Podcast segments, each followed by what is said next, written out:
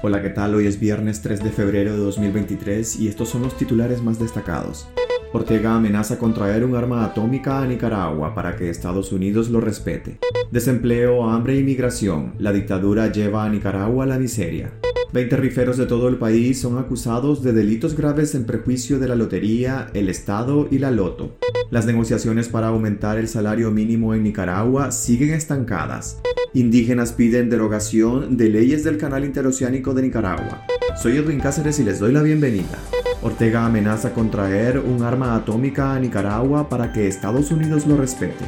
El dictador Daniel Ortega ha elevado su tono hacia Estados Unidos con la amenaza de hacerse de un arma atómica con el fin, según él, de que se respete al país. Lo ha hecho la noche de este jueves, flanqueado por el canciller iraní Hossein Amir Abdollahian, cuyo país anunció a finales de 2022 que ha logrado aumentar el enriquecimiento de uranio al 60%, lo que significa que tiene la capacidad de crear un arma atómica. En un discurso bravucón, Ortega ha mostrado simpatía con los regímenes de Corea del Norte e Irán, países que han desarrollado programas nucleares y con los que Estados Unidos mantiene constantes tensiones. Según Ortega, Estados Unidos, al que llama criminales de la Tierra, no puede prohibir a esas naciones tener bombas atómicas. En este mundo lo que cabría es que todos buscáramos cómo traer nuestra armita atómica para que nos respeten, porque allí sí respetan, cuando saben que a ese que quieren aplastar tiene la arma atómica, y es por eso que han ejercido presiones, chantajes y agresiones contra Irán, cuando Irán ha compartido esfuerzos en el desarrollo de la energía atómica para fines pacíficos, dijo Ortega. Ortega acusó a Estados Unidos y a la Unión Europea de reunirse para sembrar la muerte, así como de imponer campañas terroristas tanto en Managua como Teherán. Según él, se enfrentan a un mismo enemigo, Estados Unidos.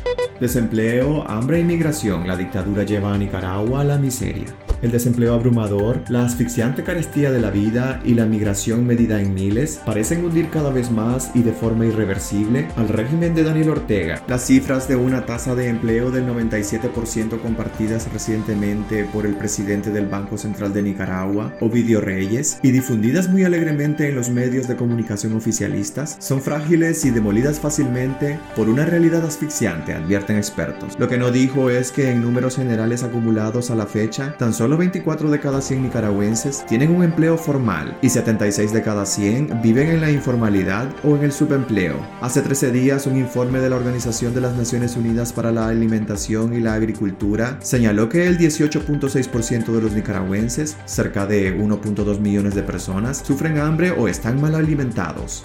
20 riferos de todo el país son acusados de delitos graves en perjuicio de la lotería, el Estado y la loto. La investigación sobre supuestas operaciones delictivas vinculadas al negocio de rifas en Nicaragua, que la dictadura inició en octubre de 2022, escaló a los tribunales de justicia orteguistas a finales de enero. Según consta en los registros oficiales, la lista de imputados no se limita a las 7 personas detenidas como sospechosas el año pasado, sino que ya suman 20. La acusación quedó formalizada el 26 de enero en el juzgado quinto de Distrito Penal de Managua, a cargo de la jueza Nalia Úbeda Obando. Como víctimas aparecen la Lotería Nacional, la empresa Soluciones Seguros S.A. Loto y el Estado de Nicaragua. De momento en el sistema electrónico de causas judiciales no está accesible el acta de la audiencia preliminar de este caso, lo cual impide conocer los delitos que la Fiscalía formuló contra los llamados riferos. No obstante, una fuente vinculada al proceso dijo al despacho 505 que les acusan de competencia desleal, enriquecimiento ilícito, lavado de dinero, crimen organizado y tenencia ilegal de armas. Las negociaciones para aumentar el salario mínimo en Nicaragua siguen estancadas. La tercera sesión de la Comisión de Salario Mínimo en Nicaragua ha concluido este viernes sin acuerdos. Una nueva propuesta del incremento del 11.5% fue planteada por la Confederación Sindical de Trabajadores José Benito Escobar, mientras que el Frente Nacional de los Trabajadores se comprometió a presentar otra en la próxima sesión. El planteamiento de la Confederación, a cargo de Luis Barbosa, se suma a la Cámara Nacional de la Mediana, Pequeña Industria y Artesanía, que pide un incremento del 8%, mientras que la Central Sandinista de Trabajadores y la Asociación de Promoción al Desarrollo y Sostenibilidad de Nicaragua coincidieron en plantear un ajuste del 9%. La única propuesta de dos dígitos es la de la CGT, que pide un 28%. La ley del salario mínimo establece que esta paga se debe fijar con base a tres factores principalmente, el costo de la canasta básica de 53 productos, el crecimiento de la economía y la inflación. Los salarios mínimos actuales oscilan entre 4.723.95 córdobas, que es para el sector agropecuario, y 10.571.78 córdobas para el sector construcción, finanzas y seguro.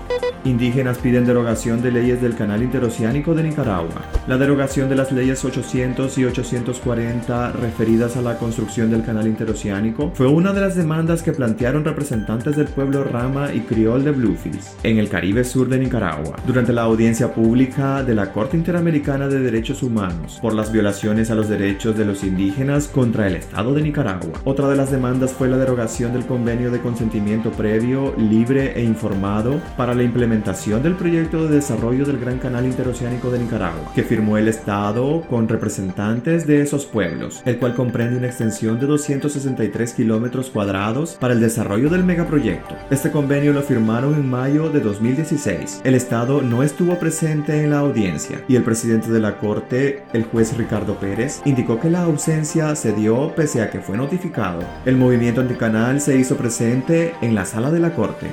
Pues hasta aquí quedaríamos este día Gracias por acompañarnos y recuerden visitar nuestra página web despacho505.com para ampliar y conocer más noticias. Y también nuestras redes sociales nos puedes encontrar como Despacho 505. Que tengan un excelente fin de semana.